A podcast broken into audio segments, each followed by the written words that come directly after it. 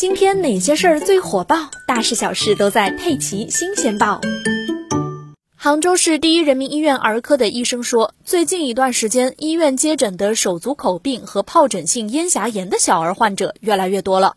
自从进入五月以来，最忙的时候，只一个上午，儿科就接诊了将近六十例这两种疾病的患儿。这两天，吴女士带着五岁的女儿来看病，说孩子前一天开始吃饭就没有胃口，还有些发烧，体温三十八度一。一开始，吴女士以为是普通的发烧，就给女儿贴了降温贴，还喂了一颗退烧药。可等到女儿开始喊喉咙痛，吴女士打开手电筒仔细看了看，才发现她的嘴里长了好几颗红红的疱疹。赶到医院之后，被确诊为疱疹性咽峡炎，还好症状比较轻微。医生说，手足口病和疱疹性咽峡炎目前已经逐渐进入高发期了，但和往年相比，总体的患病人数还是有所下降的。这也是得益于家长对孩子健康的重视，外出戴口罩、回家勤洗手等好习惯，对于传染性疾病来说，预防作用还是比较明显的。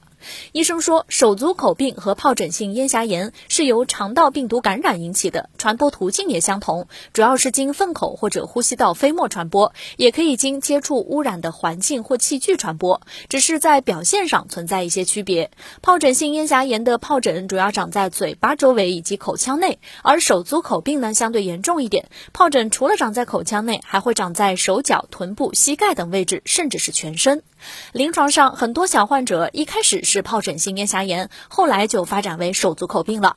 除了长疱疹，这两种疾病呢，还有一种典型的表现就是发烧、喉咙痛，家长们一定要当心。另外，这两种病都具有有高传染性，家长除了保持环境卫生、养成良好习惯、定期消毒物品之外，二胎家庭如果有一个孩子发病，那么一定要注意及时隔离观察。